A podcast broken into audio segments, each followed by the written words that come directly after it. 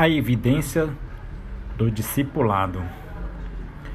Meu Pai é glorificado pelo fato de vocês darem muito fruto, e assim serão meus discípulos. João 15, 8. Fruto espiritual não aparece da noite para o dia. Você não entra no seu quintal, puxa uma cadeira e senta em frente à sua goiabeira, esperando as goiabas crescerem. Você até poderia fazer isso, mas não iria ver nada. Se todavia você configurasse uma câmera com fotografia em time-lapse, veria um crescimento dramático ao longo de um período de tempo. Jesus disse: Meu Pai é glorificado pelo fato de vocês darem muito fruto, e assim serão meus discípulos. João 15:8, como mencionei.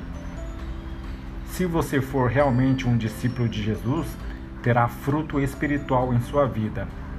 Isso significa resultados, significa evidência. Uma das primeiras coisas que fazemos enquanto cristãos é produzir o que Jesus chamou de fruto que mostre arrependimento. Mateus 3:8. Por exemplo, talvez seu colega de trabalho diga: "Vamos fazer tal coisa?" Não faço mais isso. O que? Você não faz mais isso? O que há de errado com você? Não, é o que há de errado comigo. É o que há de certo em mim.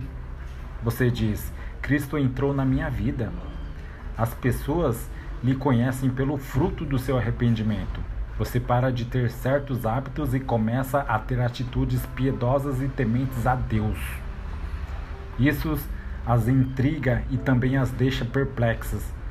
Como discípulos de Jesus, devemos ser conhecidos pelo nosso arrependimento. Uma mudança em sua conduta é o fruto espiritual. Gálatas 5, 22, 23 diz: Mas o fruto do Espírito é amor, alegria, paz, paciência, amabilidade, bondade, fidelidade, mansidão e domínio próprio. Contra essas coisas não há lei. Louvar e agradecer a Deus é uma forma de produzir fruto, como lemos em Hebreus 13:15, por meio de Jesus, portanto, oferecemos continuamente a Deus um sacrifício de louvor, que é fruto de lábios que confessam o seu nome.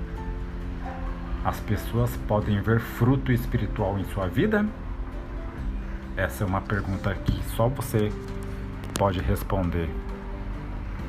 Pare e reflita.